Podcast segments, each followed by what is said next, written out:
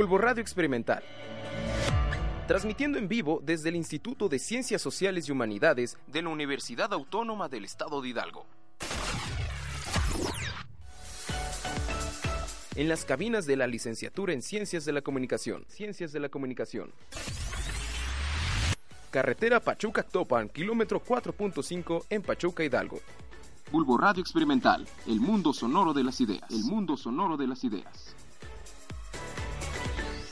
Los comentarios realizados en este programa son responsabilidad de los locutores y no de Bulbo Radio Experimental. Diálogo Internacional. ¿Qué pasa con el mundo hoy? Una producción realizada en conjunto con Garza Moon y Bulbo Radio Experimental.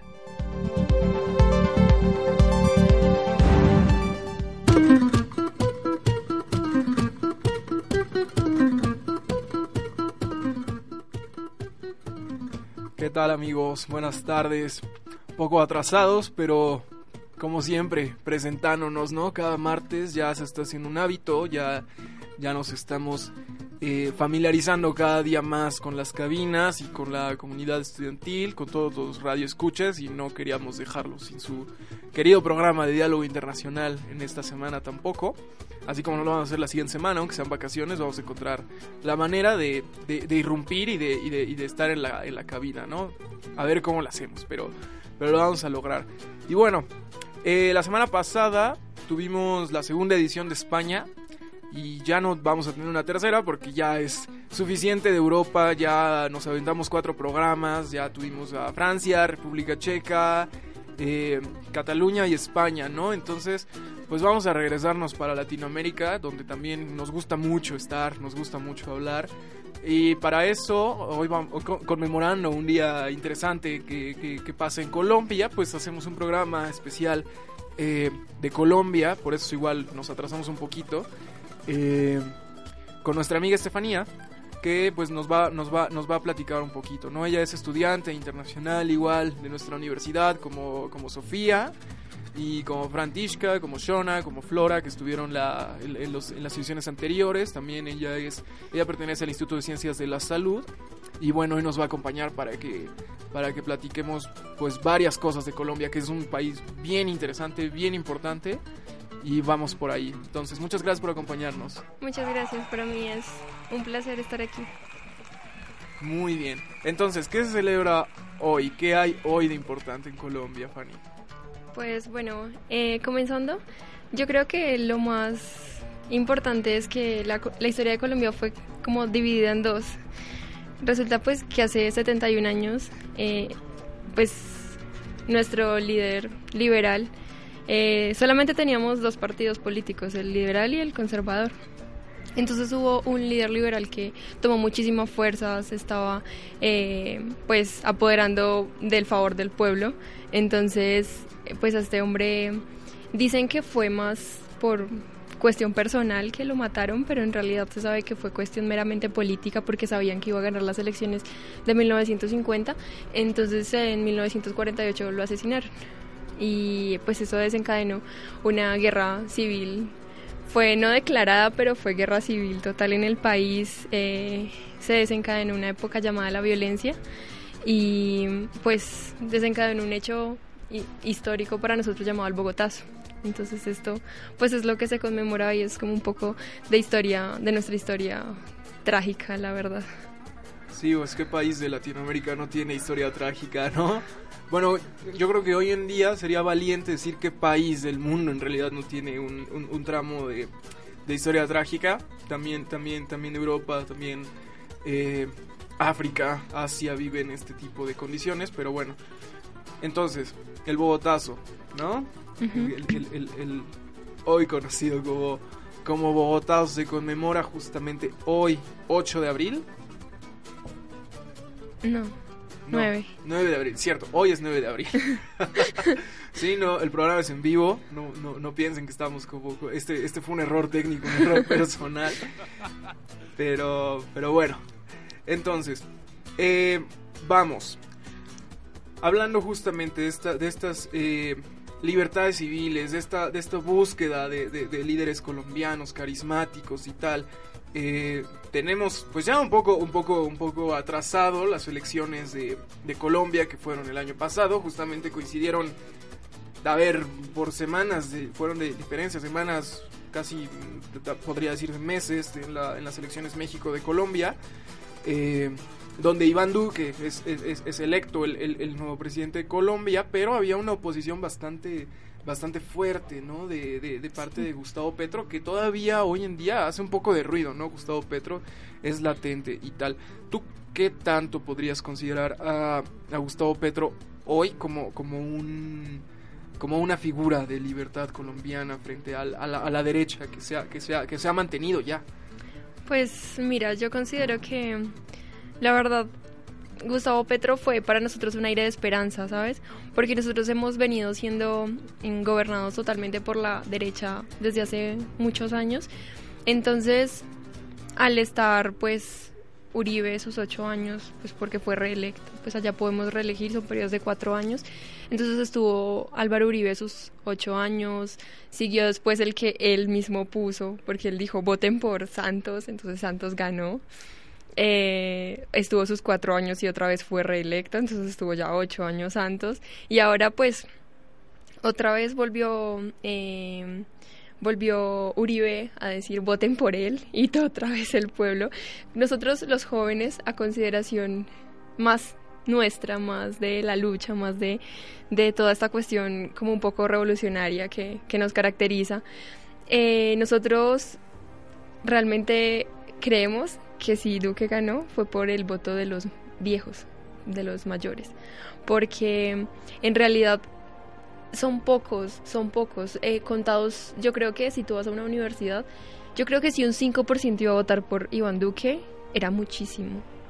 Tú le preguntabas y la señora en, el barrio, en la tienda, pues la señora sí decía, no, es que eh, Uribe se iba a acabar con la guerrilla y cosas así es que Uribe le va a dar guerra a la guerrilla, mientras que los jóvenes sí decíamos como no, yo elijo la paz. Los jóvenes somos más en este sentido. Entonces cuando vimos que se postulaba pues eh, como candidato un, una persona con ideales tan diferentes, pues nosotros dijimos es nuestra oportunidad, ¿no? Y se nos hizo un poco triste que solamente por un, un millón de votos pues no pudiéramos tener un cambio. Yo digo, si bien está el dicho de es mejor eh, bueno eh, malo conocido que bueno por conocer, pues nosotros de verdad queríamos conocer algo diferente. Y pues lastimosamente esta vez no se pudo.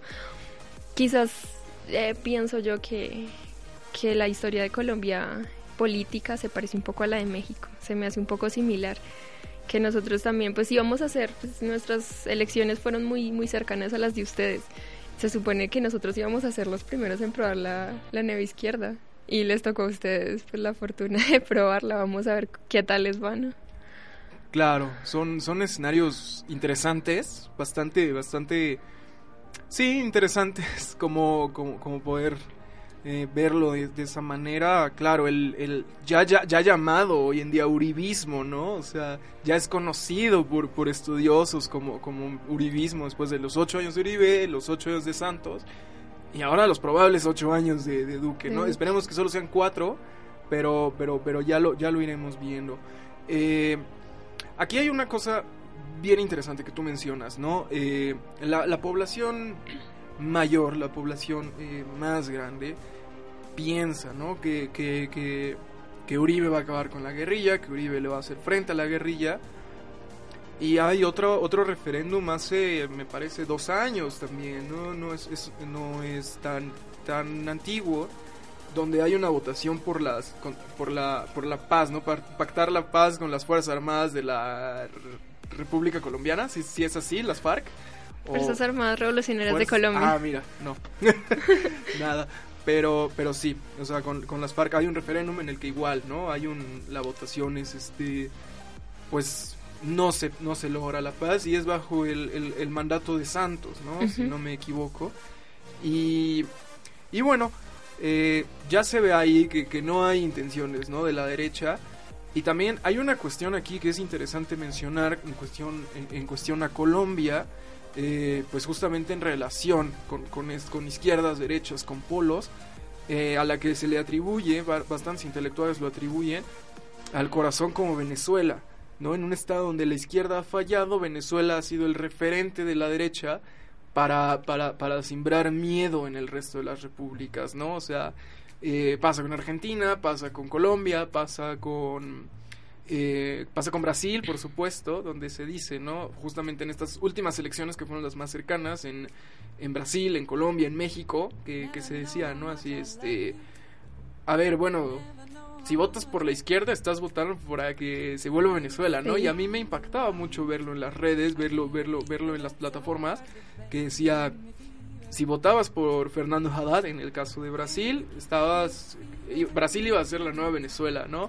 Si votabas por Iván Duque, perdón, por Gustavo Petro, Colombia Venezuela. Venezuela y misma cosa pasaba con, con México, ¿no? Entonces es muy interesante, ¿no? Cómo, cómo va cómo va permeando la, la, la, crisis venezolana, la crisis ante el mundo de Venezuela para, para, para, para resonar en el resto del, del, continente. Entonces, pues justamente yendo con esa parte, a mí me gustaría escucharte en cuanto a postura de, del, del problema colombo venezolano que ahora con un Iván Duque que es bastante radical en la derecha y un Nicolás Maduro que es bastante antiimperialista, por definirlo de esta forma, cómo, cómo lo vive la, la, la, ciudadanía, tanto bueno, colombiana. Ok, pues en cuestiones políticas yo creo que eso se nos hizo muy complejo, se nos ha hecho muy complejo a toda América Latina, porque pues literalmente las redes estaban inundadas de, de desde memes hasta noticias que en, en realidad no son no son la realidad, que decían que pues bueno, votaré por votar por ellos iba a ser votar por por una Venezuela. Entonces, la población colombiana yo creo que lo está viviendo muy para nosotros ha sido bastante conflictivo, porque en un comienzo, cuando las cosas comenzaron mal hace, ¿qué puedo decirte yo? Eh, un año, un año y medio, eh, pues las cosas, bueno, ya eso va dos años que estaba comenzando la crisis en Venezuela, cuando comenzó, veíamos venezolanos que llegaban al país y pues estaban con sus maletas, con sus niños, que con letreros que decían tenemos hambre, cosas así que les diéramos como, como una ayuda económica. Eh, cuando nosotros estábamos viendo todo eso, pues uno decía, bueno, hay que ayudarles, ¿no? Eh, tenemos que ayudarles. Entonces uno veía a un venezolano y cualquier cosa que hubiera que hacer en la casa, ¿no? Este, cortar el, el, césped o no sé, poner una puerta, cualquier cosa que uno dijera, pues al menos lo pongo a hacer, le doy trabajo y le pago por ello, ¿no? Entonces uno sí estaba buscando mucho ayudarlos, apoyarlos, pero a este momento se nos está volviendo casi insostenible porque Colombia tiene una economía fuerte, porque Colombia tiene muchísimo eh, Producto Interno Bruto, tiene muchísima eh, como fuerza de trabajo, pues tiene mucho, mucho campo laboral, pero hasta ahora se nos ha hecho bastante complicado que, que si se está viendo que, que el apoyo se está dando más al pueblo venezolano, más yo siento que por, por pantallazo, no sé cómo aquí lo dirán, pantallazo es como, como que mm, simplemente por el presidente mostrar como, ay, mira, yo sí ayudo, está como ayudando al pueblo venezolano porque sale y dice, le estamos dando tantos mercados a los venezolanos y si te, te pones a mirar, pues noticias de que los niños de La Guajira, que es... Eh, que están muriendo de sed, que están literalmente muriendo de desnutrición y que ya tienen desnutrición crónica. Entonces uno dice, bueno, ¿dónde está su, su, su lógica, no? Entonces para nosotros se nos ha hecho conflictivo. En un principio sí queríamos ayudarlos. No digo que en este momento no, porque en realidad es un pueblo que necesita muchísima ayuda, pero creo que para sacarlos adelante necesitamos que se una toda América Latina, porque Colombia no es tan fuerte. Colombia no es lo suficientemente fuerte en ese sentido.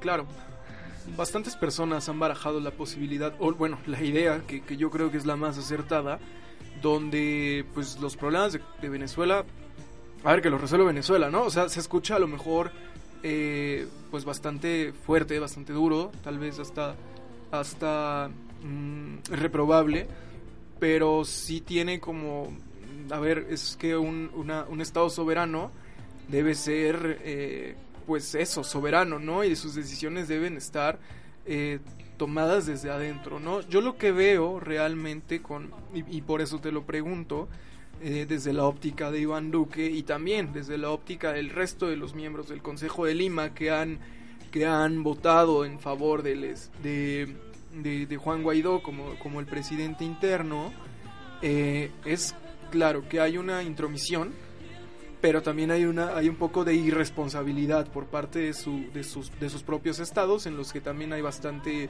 pobreza no América Latina es un es un es un continente eh, o un buen territorio más bien eh, pues muy muy muy muy débil en, esas cuestiones tiene tiene matices muy interesantes que son vaya también lejos del neoliberalismo que, por ejemplo, acusa mucho con México, ¿no? En México hay una desigualdad impresionante que ahora se va a ver en Brasil, ¿no? Con, con, la llegada de Jair Bolsonaro y que también existe en Colombia, ¿no? Desde, desde justamente desde la entrada, yo creo, del, del uribismo, con este apoyo tan fuerte que existe entre, entre esta colaboración tan fuerte que existe entre Estados Unidos y Colombia, donde, bueno, a ver, sí, que sí te, te, impulso de alguna manera con este libre mercado, con estas ideas de libre mercado, pero también estoy dejando a una población, a un sector de la población, pues con, con bastante pobreza, ¿no? Con, bastante, con, bastantes problemas y entonces querer meter las manos en otro país, a mí se me hace un, movimiento un poco valiente, ¿no?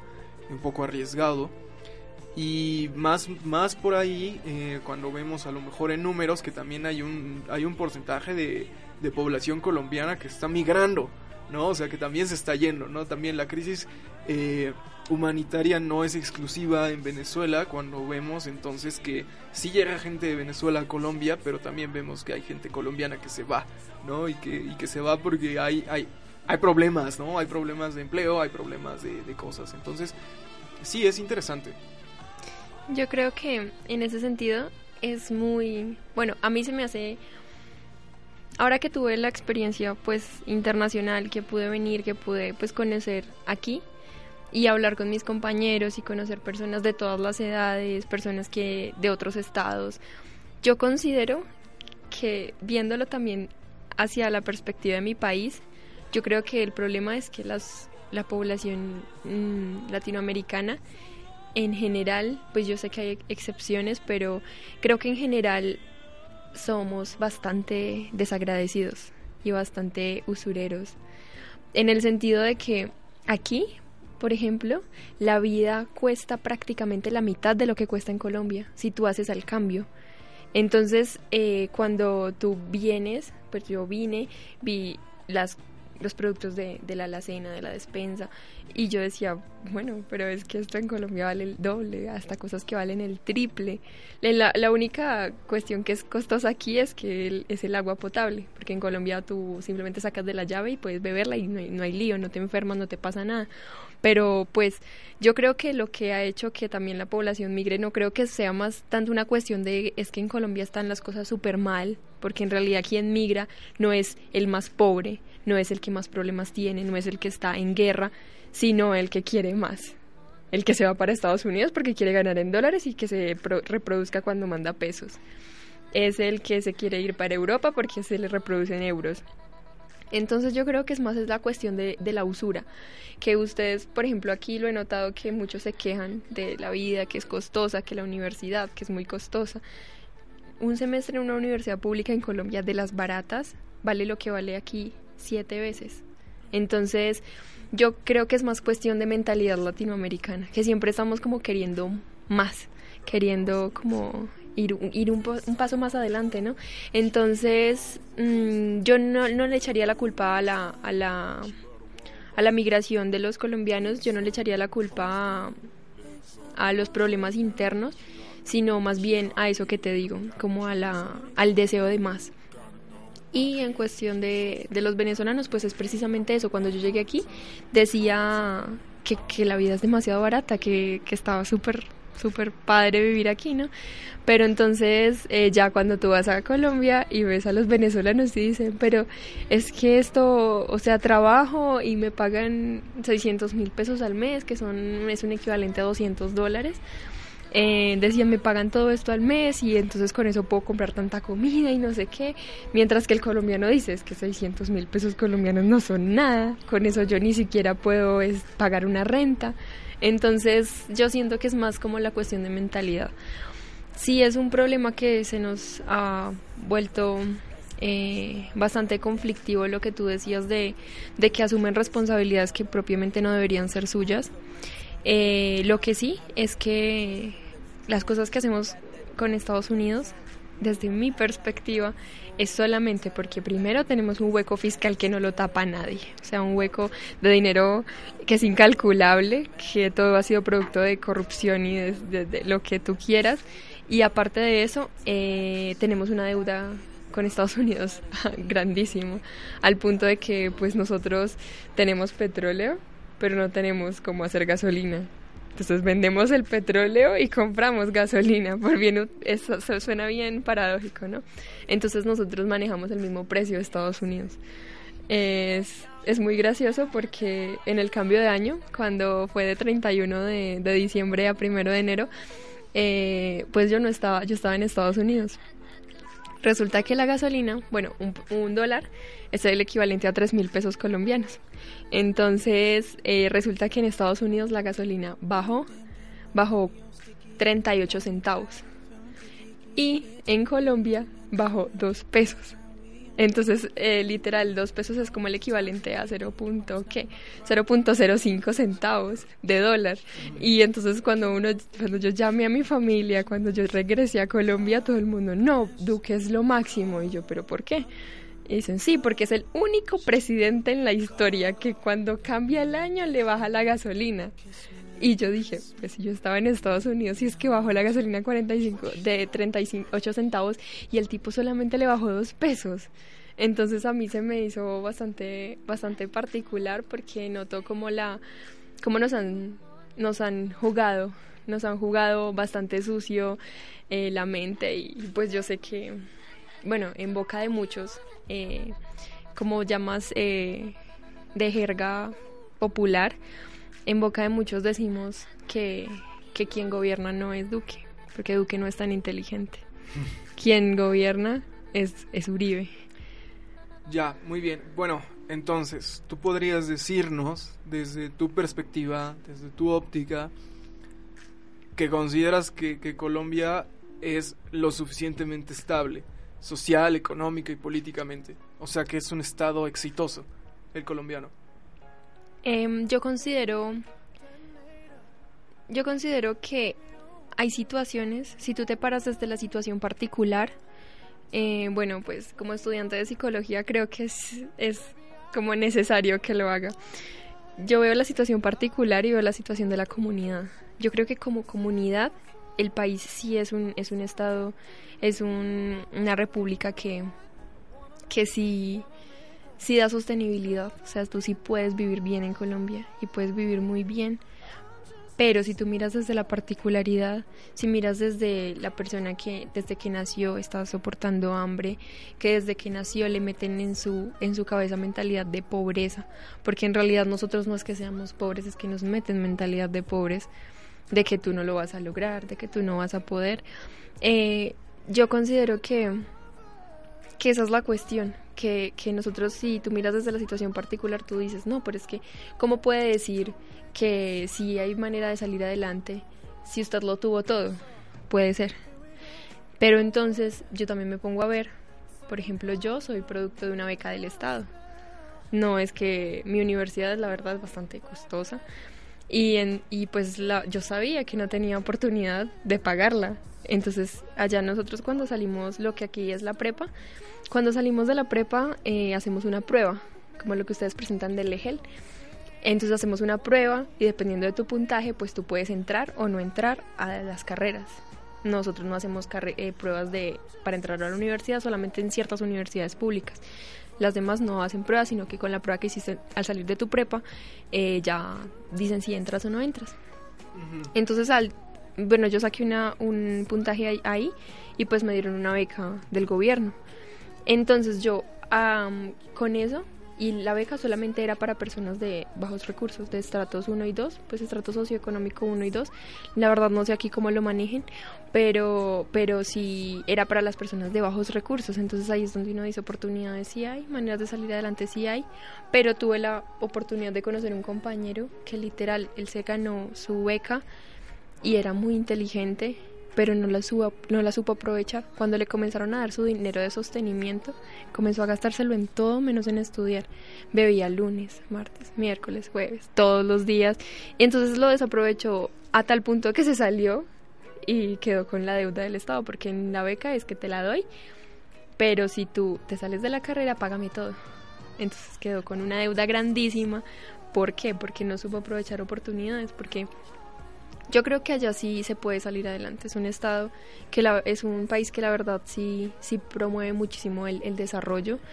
Inclusive el SENA, que es el servicio eh, de aprendizaje del país, que es gratuito, eh, promueve cada seis meses que pues las personas emprendedoras postulen su empresa y les dicen, ah, bueno, te damos tanto dinero para que comiences tu empresa. Si la empresa está y permanece y está viva un año, no me pagues nada de lo que te di y tienes tu empresa y sácala adelante. Si no sale, pues págamelo. Entonces tú dices, bueno, yo tengo que sacarlo porque pues me están ayudando. Y de eso, pues pueden aplicar los que quieran y aplicarán dos. Se la gana una, entonces pues nada. Por ejemplo, para venir aquí, eh, habían 14 becas para movilidad y solo le aplicamos 7.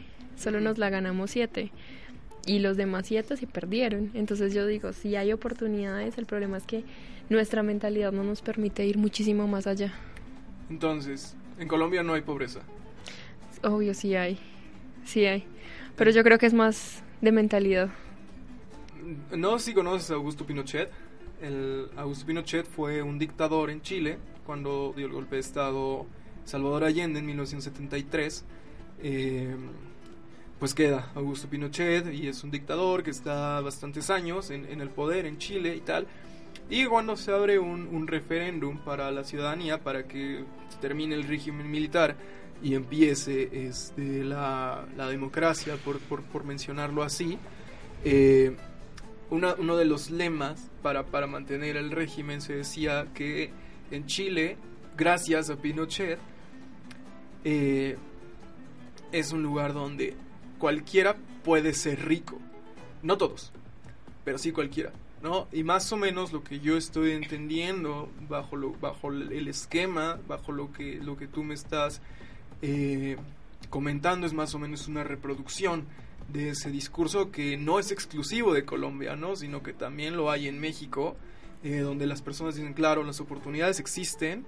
Eh, todo eh, el, que no el que no tiene dinero el que no es rico el que no sale adelante el que no avanza es porque no quiere no pero yo creo que sí. Yo creo yo creo que no es tan tan tan tan sencillo. No no creo que que cualquiera en, en, en cualquiera de estos países de América Latina tenga tenga esa posibilidad de poder acceder a algo. Mismo así eh, Gustavo Petro en algunas de sus políticas en algunos de sus discursos eh, lo menciona, ¿no? Como, como tratar de, de no... De, irse alejando de este tipo de, esquemas en, los que en realidad, como tú dices, a mí me parece, y, justamente cuando, cuando venía eh, los chicos de Brasil, eh, les parece bastante interesante el hecho de que en Brasil la educación pública sí sea pública, ¿no? Porque es gratuita totalmente, ¿no? O sea, ellos se impresionan al llegar a México y decir tienes que pagar, ¿no? Y a veces, eh, desde esta óptica, no, no, no exclusivamente eh, colombiana, sino hasta mexicana, te digo, se puede decir así como, bueno, sí, la educación pública es barata, ¿no? es, barata si la comparas con la educación privada, que la educación privada es carísima y tal, entonces, eh, como tú dices, ¿no? Deberíamos ser más agradecidos, deberíamos entender, ¿no? Que, que la... Que la educación pública debería ser más costosa y en realidad no estamos como objetivando que en realidad la educación pública debería ser pública, debería ser gratuita, ¿no? Entonces, sí, es, es, es, interesante, es interesante como, como observar esta, estas, esta, estas perspectivas, esta, esta óptica sobre, sobre el Estado eh, colombiano y tal. Tenemos que ir a un corte, pero ya regresamos para comentar un poco más y seguir, ¿no? Con, con este tema tan interesante. Regresamos. Estás en Diálogo Internacional.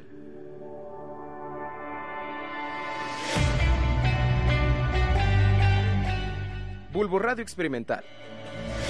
Transmitiendo en vivo desde el Instituto de Ciencias Sociales y Humanidades de la Universidad Autónoma del Estado de Hidalgo. En las cabinas de la licenciatura en Ciencias de la Comunicación. Ciencias de la Comunicación. Carretera Pachuca-Topan, kilómetro 4.5 en Pachuca, Hidalgo. Bulbo Radio Experimental, el mundo sonoro de las ideas. El mundo sonoro de las ideas.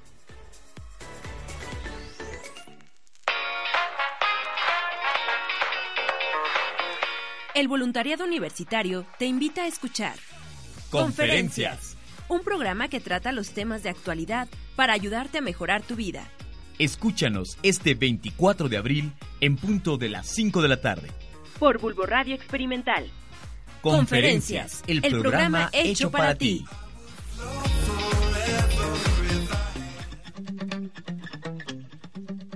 Orgullo Bulbo Radio Experimental, el mundo sonoro de las ideas.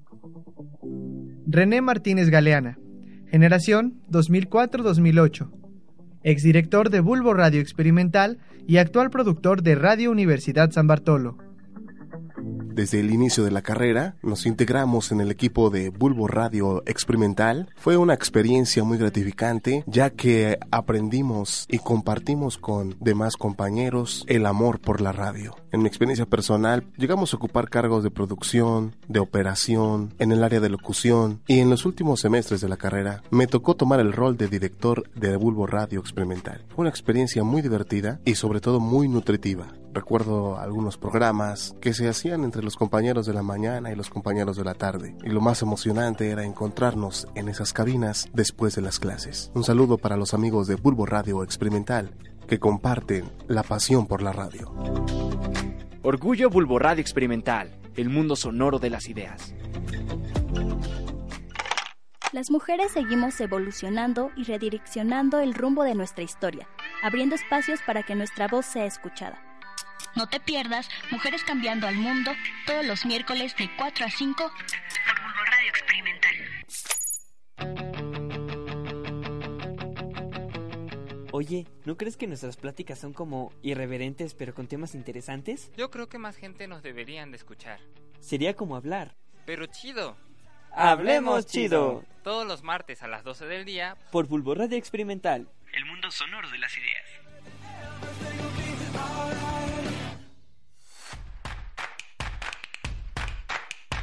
Nos interesa conocer tu opinión. Síguenos en nuestras redes sociales. Facebook, Bulbo Radio Experimental. Twitter e Instagram, arroba Bulbo UAEH.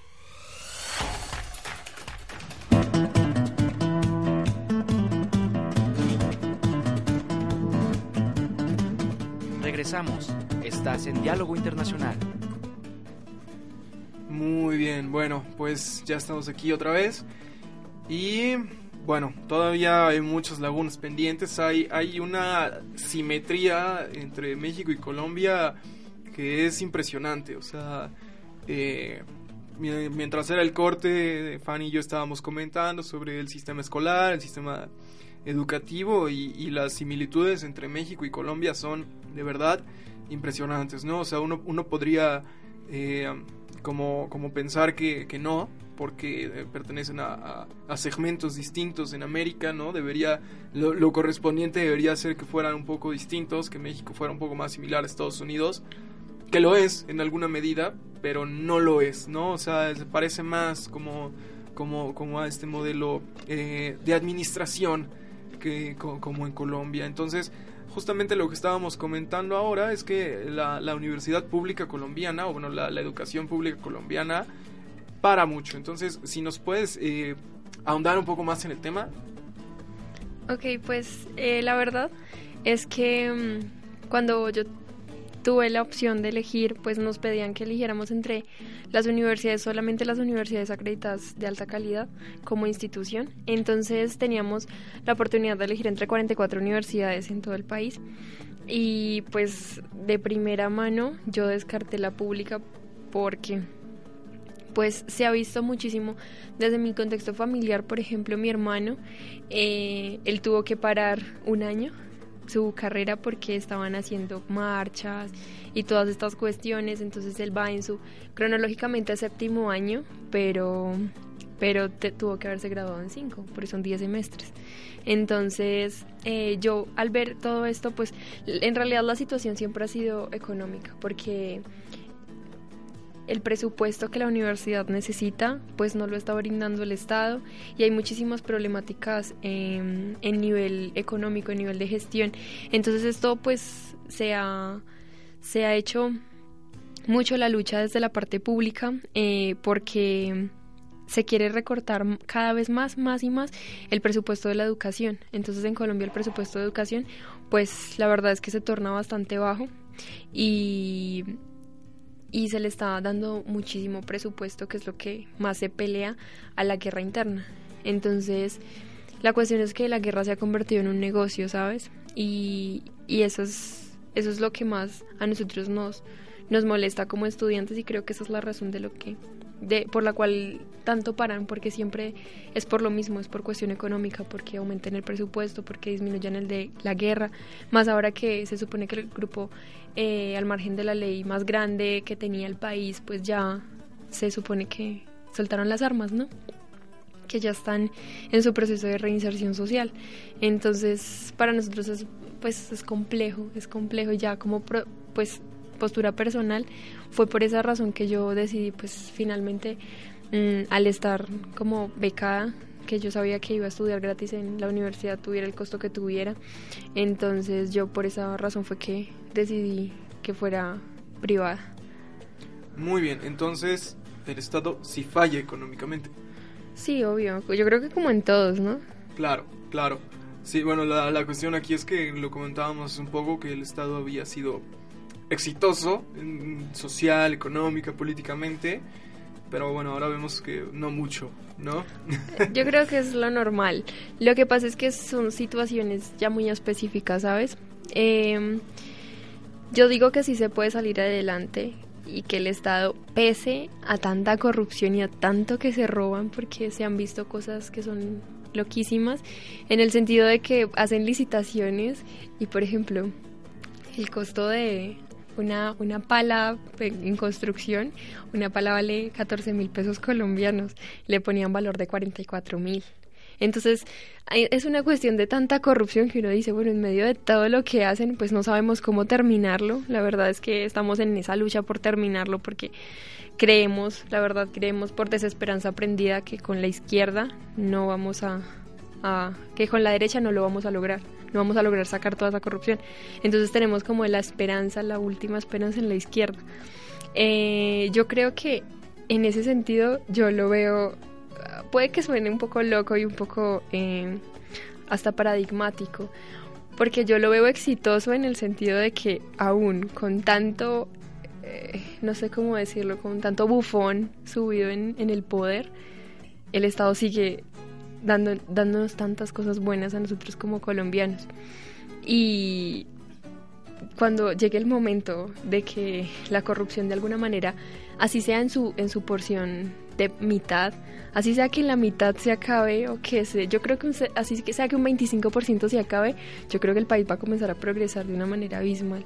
Entonces, yo creo que por eso, por eso me refería yo a que, a que yo sí lo considero exitoso, aunque también hay que tener en cuenta que pues soy de allá, entonces el nacionalismo me pesa muchísimo.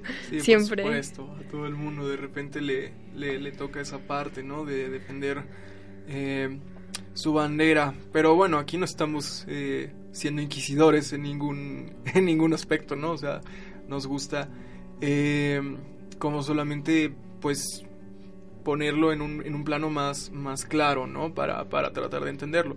Entonces, si nos apegamos a, las cuestiones educativas y vemos que no hay un aumento en el presupuesto, que tampoco hay en México, ¿eh? o sea, el aumento, el aumento en el presupuesto de la educación siempre es bastante peleado también. Eh, yo creo que no hay tanta manifestación en México como, como, como para que alguien se decante por la educación privada como, como un motivo, ¿no? Aquí la, la, la decantación hacia la educación privada en realidad tiene más tintes de calidad, ¿no? O sea, la educación, la, la, la, ciudadanía, la masa mexicana, eh, antes de, de, entrar, de ingresar a la, a educación superior, eh, está convencida de que es un poco mejor la, bueno, no, de que es bastante mejor la, la educación privada que también sería un tema debatible, ¿no? En cuestiones educativas, sería, sería cosa de, de hablarlo en otro programa, en otro segmento, pero lo que yo sí puedo ver con el hecho de que no se alimente la educación pública, tanto en Colombia como en México, es en realidad que se busca como, como alejar, ¿no? Y, y, hacer más fuerte la educación privada, como, como ha pasado en Chile, ¿no? O sea, donde la educación pública que, podemos decir que es pública, pero es, privada, o sea, es tan cara que terminas con una deuda donde debes tu casa al final de, al, graduarte y todo, ¿no? O sea, entonces eh, yo creo que tanto México, tanto, tanto Colombia, pues al no motivar la educación pública, están fomentando este tipo de ejercicios, ¿no? O sea, eh, estábamos hablando de que existe desigualdad, existe pobreza en Colombia, igual que, que existe en México, entonces, cuando una persona tiene pobreza y cuando existe más poder en la educación privada que en la educación pública, estamos diciendo que esta persona no puede acceder a la educación, ¿no?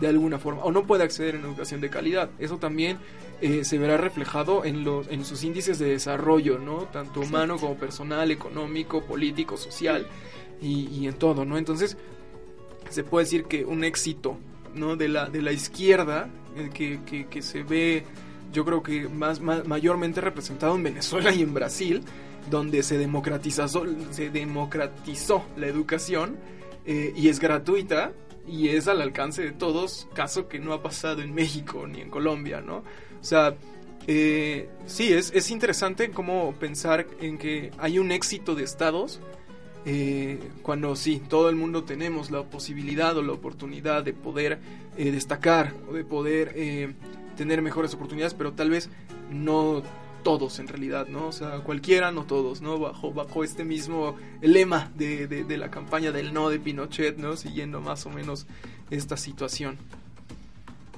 Pues yo considero que, que sí, en ese punto tienes, tienes bastante razón, aunque quizás no sé hasta qué punto, pero quizás se excusan en que si no, si no te duele, pues entonces eh, lo puedes derrochar, ¿no?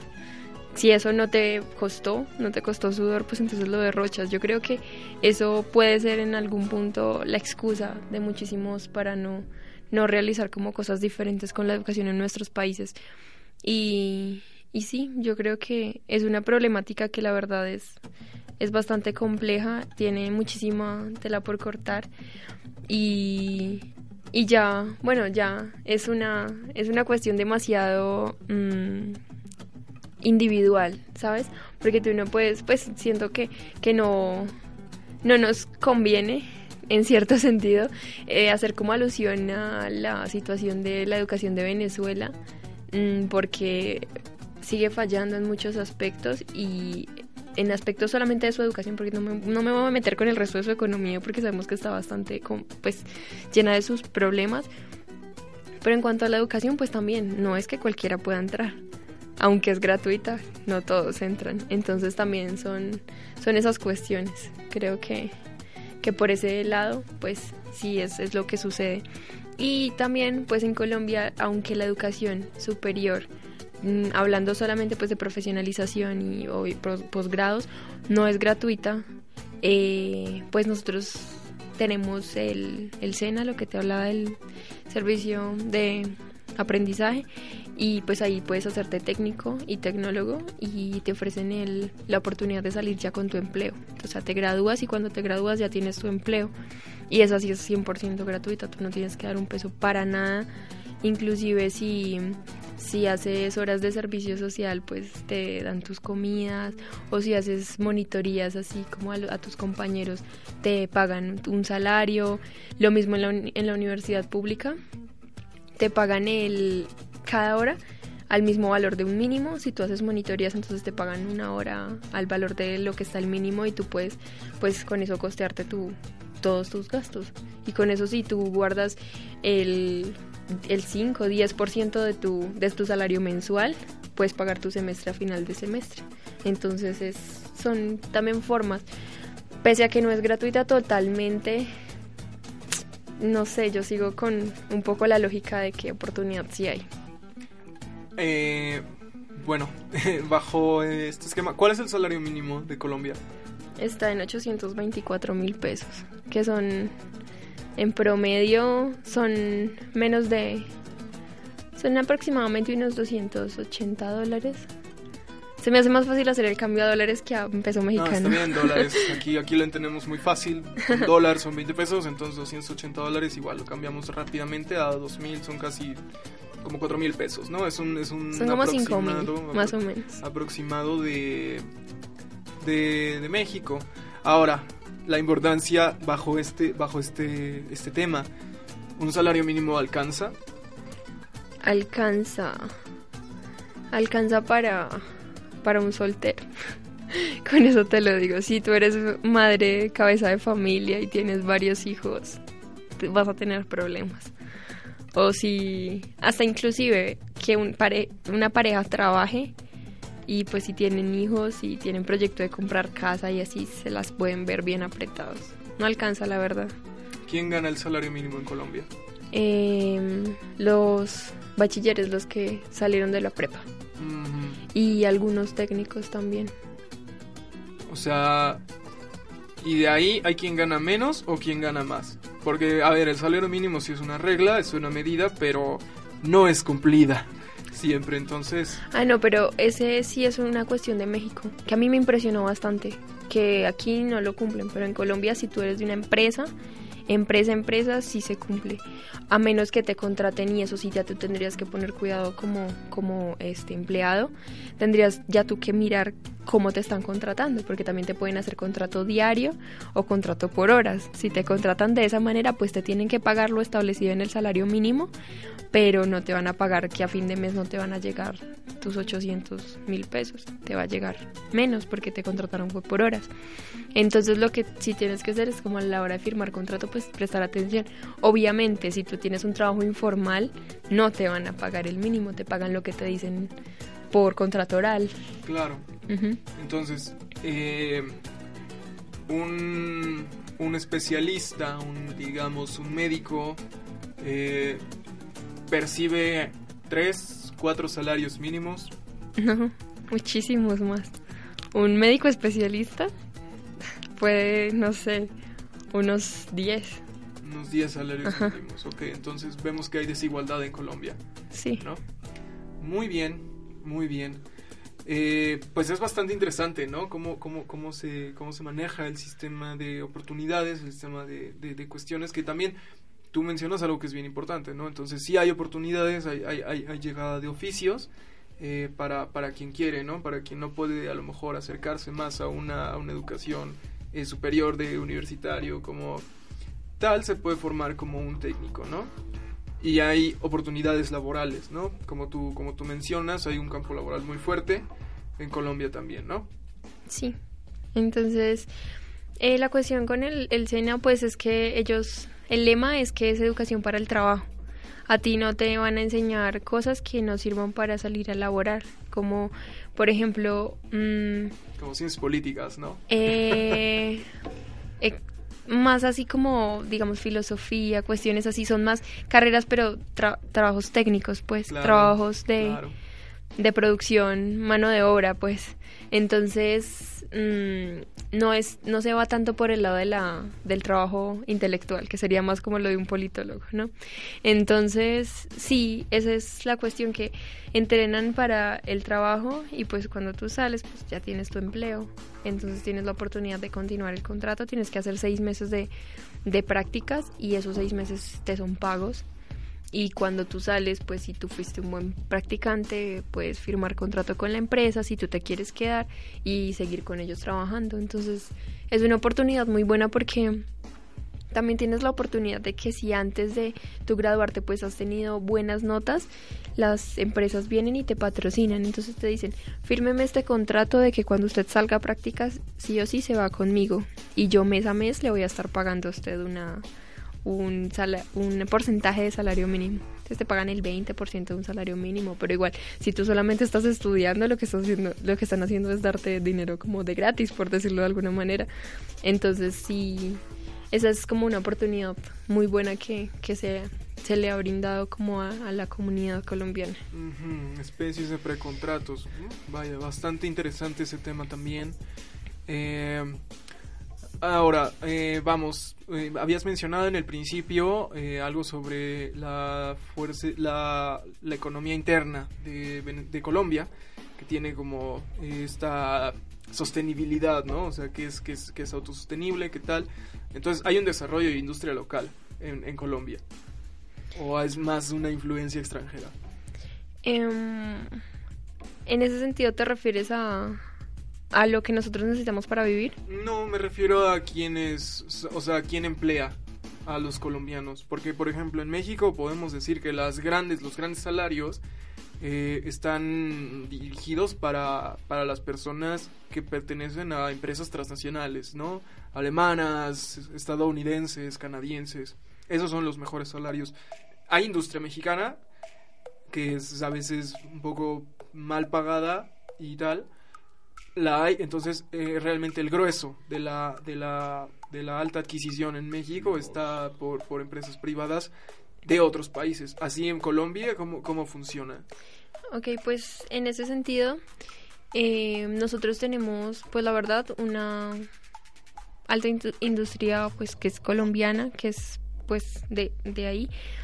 La cuestión es que eh, los por ejemplo, las empresas grandes que nosotros tenemos eh, son de tela, son de azucarera, son, son empresas que, que si bien, o sea, sostienen una parte muy grande, pues obviamente hay muchas cosas que nosotros, desde mi perspectiva de ser del centro del país, pues no tengo como una visión muy, muy amplia.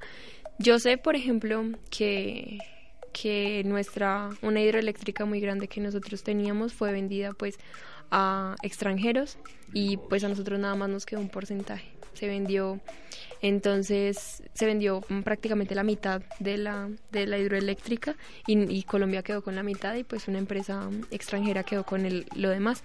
Entonces sí hay cuestiones que obviamente pues se nos han metido los extranjeros más porque Colombia si tú te pones a mirar y te pones a escuchar inclusive lo que la gente piensa, ven a Colombia como, como la finca de Latinoamérica, inclusive hay, hay un autor, en este momento no recuerdo su nombre, lo llama así, somos la finca de, de, de, América. Entonces lo que buscan en nosotros es todo lo que lo que la tierra produce, todo lo que necesitan para vivir. Nosotros tenemos absolutamente todo lo que necesitamos para vivir. Nosotros fácilmente podemos vivir de lo mismo que producimos, muy fácilmente, pero aún así eh, por tener tanta tanta bronca con, con Estados Unidos en cuestión de dinero, pues nos toca lo del TLC y esas cuestiones. Entonces, mm, yo digo que desde mi perspectiva, pues sí hay muchísima, eh, muchísimo empleo del mismo país, pero también hay muchísimo que, pues no es de ahí.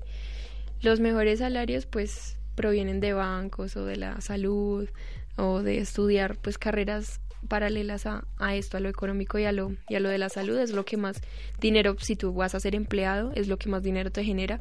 Y pues nosotros sí tenemos, la verdad, muchísimos, muchísimos bancos en esa cuestión que son colombianos, que inclusive han salido del mundo, que están en el, en El Salvador, por ejemplo, con nombres diferentes, pero si tú te pones a mirar todo su, su el filtro, la letra, todo es igual y son de colombianos y así.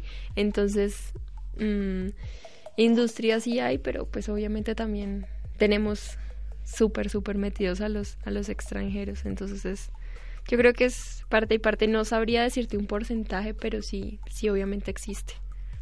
Pero gana más el que el que trabaja en la industria que es extranjera o gana o gana igual o gana menos. Yo creo que se podría decir que ganan igual e inclusive un poco menos los que son de industria extranjera porque porque de alguna manera se aprovechan de que nosotros tenemos el, el salario tan bajo, entre comillas, pues si tú lo hablas en cuestión de, de, dólares, porque cuando está un salario mínimo en Estados Unidos son 1.600 dólares al, al mes. Entonces, eh, si tú te pones a mirar el salario mínimo eh, en Europa, la verdad lo desconozco. Son diferentes en cada país. Exacto. Entonces, entonces lo que hacen, yo creo, es que tienen como sus empresas, mucho se ha usado lo del call center, lo de que tú llamas, inclusive en Estados Unidos, tú llamas, bueno, mi, mi papá vivía allá, y mis papás viven allá, entonces eh, una vez me tocó que llamé y contestó una colombiana. Entonces te hablan inclusive con el inglés y pues a veces no, no se les entiende ni siquiera. Entonces se ha usado muchísimo eso, de que tienen allá trabajadores para empresas que están en, en, en otro país y pues eso hace que no tengan que pagar un salario de 1.600 y con 1.600 pues le pagan, van y le pagan a 8 colombianos. Entonces creo que, creo que ese es es como más lo que se mueve en Colombia, pero sí ganan mucho menos, mucho menos. Ok, eh, a ver, ¿hay alguna inserción de...? Y yo me refería a la industria porque justamente son las industrias, ¿no? Las que pagan mejor. Eh, hay, hay varios ejemplos aquí en México de ciudades muy emergentes con la industria. Eh, se me viene a la mente dos en este momento, que son Puebla y Monterrey.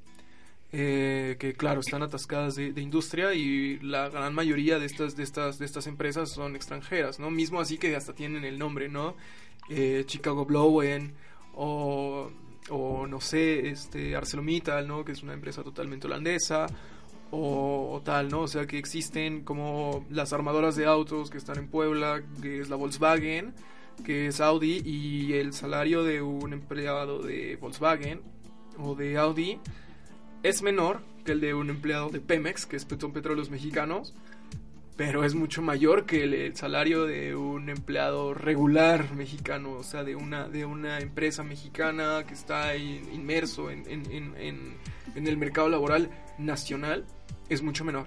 Entonces, yo más o menos iba a eso. Los call centers también aquí me parece que, que, los, que los call centers que están en México son mexicanos eh, habrá uno que otro extranjero, pero, pero la mayoría son mexicanos y bueno, el, salario es muy bajo, ¿no? O sea, eh, pero bueno, es, es, interesante como conocer estos, todos estos puntos, es interesante conocer eh, el educativo, es interesante saber pues la, la, fecha importante que era hoy, 9 de abril, 9, 9, es, que sobre, sobre el Bogotazo.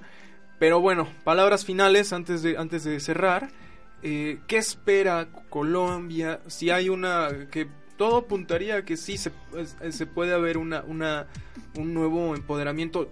No sé si vaya a ser nuevamente Gustavo Petro el, el, candidato, pero de que pueda haber eh, otra oportunidad para la izquierda en las siguientes elecciones presidenciales. ¿Qué esperaría la juventud eh, colombiana con respecto a lo que, a lo que viene ya para cerrar, eh, ¿qué esperaría de la izquierda? Yo considero que, bueno, te voy a hablar más desde perspectiva personal, porque no, siento que no puedo llenar las, las expectativas de todos los, los jóvenes. Entonces yo creo, desde, desde mi posición, que, que lo que esperaríamos es que que se disminuya la corrupción, que se deje de perder tanto dinero y que se pueda reinvertir. Em, que también se deje de, de, prestar tanta, tanta atención en, en, la, en la guerra interna, porque ese es un problema, o sea, si, si nosotros no hacemos la paz con nosotros mismos. Entonces yo creo que eso se va de alguna manera a erradicar porque los que están en la guerrilla, los grupos subversivos, pues son de ideales de izquierda. Entonces al subir alguien de izquierda yo siento que ellos se van a sentir respaldados de alguna manera y de alguna manera pues eso impactará como eh, proporcionalmente en sus en sus apariciones, en sus masacres, en sus en todas las cuestiones que pues evidentemente hacen. Entonces yo creo que que nosotros mm, buscamos es como, como un cambio en el sentido de, de la dirección de hacia dónde camina el pueblo. Queremos como un cambio de mentalidad. Queremos un chip nuevo, un chip que no sea como simplemente queremos erradicar la guerra, queremos matar a los guerrilleros y así. Que fue lo que, lo que nos dieron a, consumir muchísimo tiempo. Cuestión de que de que los hijos de los más pobres eran los que tenían que irse a, a coger un fusil y pues los que sí eran más privilegiados pues decían no pues qué bueno que ya la guerrilla está arrinconada pero tú te pones a mirar y pues 8 millones de, de muertes en los 8 años de gobierno de Uribe pues eso da mucho de qué hablar entonces eh, yo creo que nosotros más nos vamos por eso. Nosotros somos la, la juventud colombiana yo la siento muy muy romántica muy poética muy esperanzada entonces yo siento que de manera romántica, así diciéndolo, diciéndolo así bien, bien coqueto, creo que, creo que nosotros queremos como en la paz, queremos que, que de esa manera nosotros podemos salir adelante, de paz y, y también de erradicación de la corrupción, porque nos está consumiendo un buen. Muy bien, pues nos quedamos con esto último, la corrupción, el origen de todos los males. No se salva Colombia tampoco, conmemorando el Bogotazo, programa especial de Colombia. Pero pues ya nos tenemos que ir. Entonces, nos vemos la nos escuchamos la siguiente semana. Es Semana Santa, pero para nosotros no es tan santa. Vamos a venir a trabajar, nos vamos a brincar, vamos a grabar. No hay problema. Nos vemos la siguiente semana, amigos. Gracias, Fanny, por acompañarnos hoy. Muchísimas gracias a ti.